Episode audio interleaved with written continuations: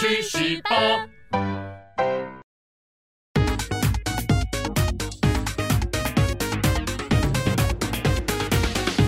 人生自古谁无死，曾闻何须看报纸。大家好，欢迎收看《去屎吧》。哎，延续了之前呢，我们那篇台语骂人话的由来，我们现在要为大家说一说一些方言俗语其中的典故由来了。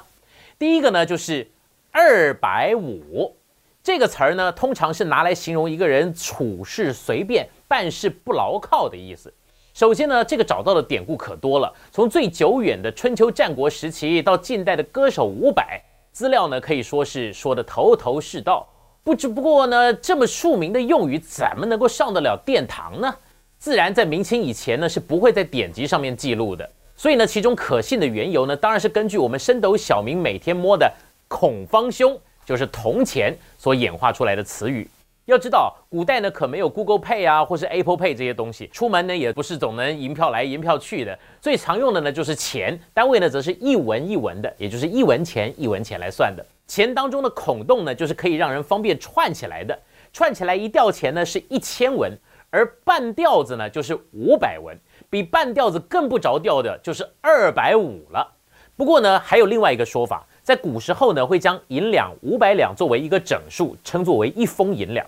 而二百五呢，就是半封，它的谐音呢就是一半发疯的半疯，也就是疯疯癫癫的样子，听着呢还蛮像回事儿的。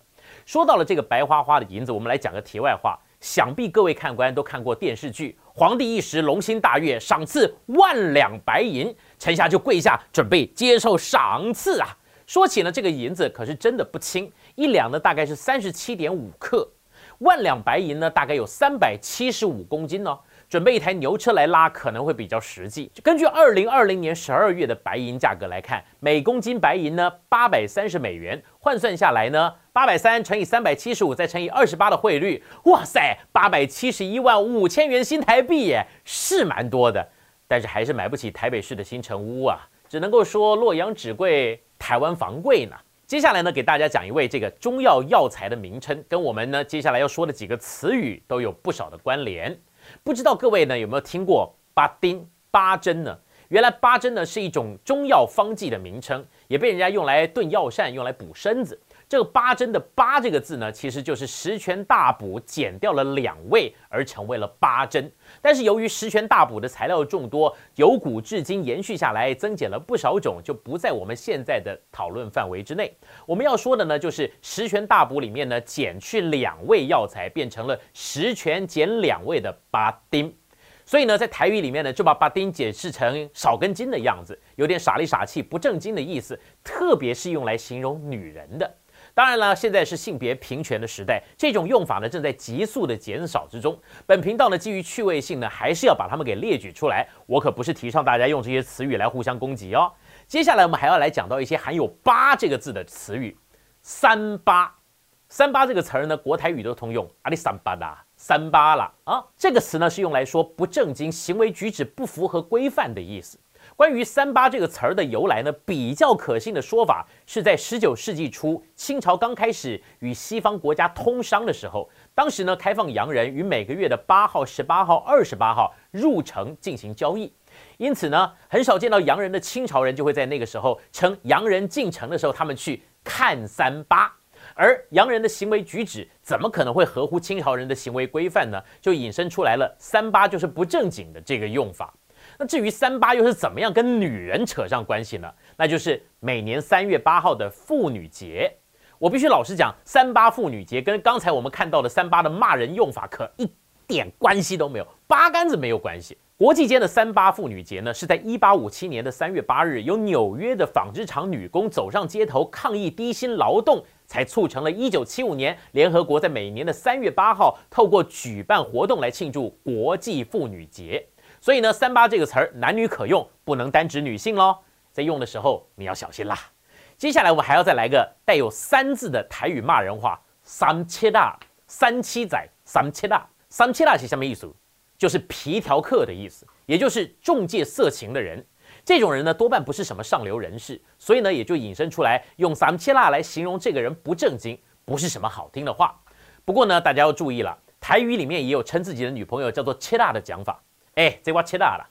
这意思不是说你的朋友很辣的意思哦，而是对你的女朋友有强烈的贬义哦。三切辣里面的切辣哈，其实就是女人的意思，因为三切辣是中介色情的，提供色情服务的女人抽七成，中介色情的男生抽三成。在这个状态之下，女人就简称为切辣。你想想看，你把自己的女朋友叫做切辣，意思是什么？她是出来卖的，这实在是太糟糕了。由于切辣的原始语义对女性有很强烈的贬义，所以我郑重的希望大家不要叫自己的女人切辣，拜托大家喽。接着呢，我们要来到今天的重头戏，在中文里面使用率第一名的骂人话，在台湾法院公证骂人赔款金额里面，有着不高不低一万元身价的普遍级骂人话，那就是王八蛋。王八蛋这个词儿呢，可以说是今天所有词语里面骂起来最爽快的。说到这个词语呢，有两个典故都蛮有可信度的，我在这边呢都给大家讲一讲，你们可以决定哪一个比较像真的。首先呢，就是王八跟蛋分开来解释的这个版本。王八呢是什么？王八就是乌龟或者说是甲鱼的它的别名。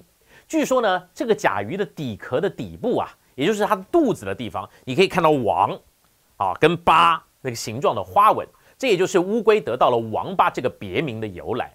那至于蛋里面。在中文里面呢，平常骂人的时候，蛋大多数有贬低的意思，比如说蠢蛋啦、傻蛋啦、啊笨蛋啦、啊坏蛋啦、混蛋啦。曾经有一次，我跟一个日本朋友聊天，我就教他一些中文的骂人话，他听完以后竟然回我说：“为什么中文跟蛋有仇？但是哪里惹到人了？”我完全无法回答呢。是的，中文就是跟蛋有仇，什么东西套一个蛋就是接近贬义的意思。我后来查了一下，后来骂人什么什么蛋的这件事情呢，原因是要顺便羞辱你的父母。例如说你是傻蛋，意思是说你父母都是傻的，生下你这个傻蛋。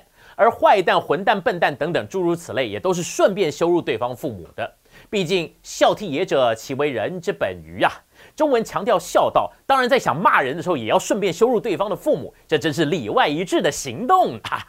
总之呢，作为一个骂人的词语组合，乌龟的动作迟缓，加上蛋对于父母的贬低的意思，就产生了这个最普遍的骂人词语了。我们刚才也说过了啊，王八蛋还有另外一个解释的方向，这个解释呢，其实就没有刚才那么简单暴力，它就比较文绉绉一点。简单的说呢，它是从“王八端”这三个字的谐音所衍生出来的“王八蛋”。在古书里面呢，有提出来，作为人应该要有八种好的品性，称为八德。八德呢，作为路名、作为地名都常常出现，对吧？所谓的八德呢，就是忠孝仁爱礼义廉耻啊。当然，也有另外一种说法，叫做孝悌忠信礼义廉耻。这八种呢，就是中文世界里面认为一个正常人所应该要有的样子。而忘八是什么？你可以解释成他忘记了所有的美德，八德都忘光，所以他根本就是人间失格。哎，但是我更喜欢另外一种讲法，不知道各位有没有听过这个对联哈？我来吟一下给大家听一下：一二三四五六七，忠孝仁爱礼义廉。意思是说八德里面只剩下七德。缺了一德，八德里面少了耻这个东西，意思是这个人既缺德又无耻啊！看看古人骂人的方式，可是转了好几个弯，而且我保证你绝对不会收到法院罚他一万块，真是骂人界的第一高手，恭喜恭喜呀！好的，我们今天讲完了一堆骂人话的由来，希望这支影片没有被黄标。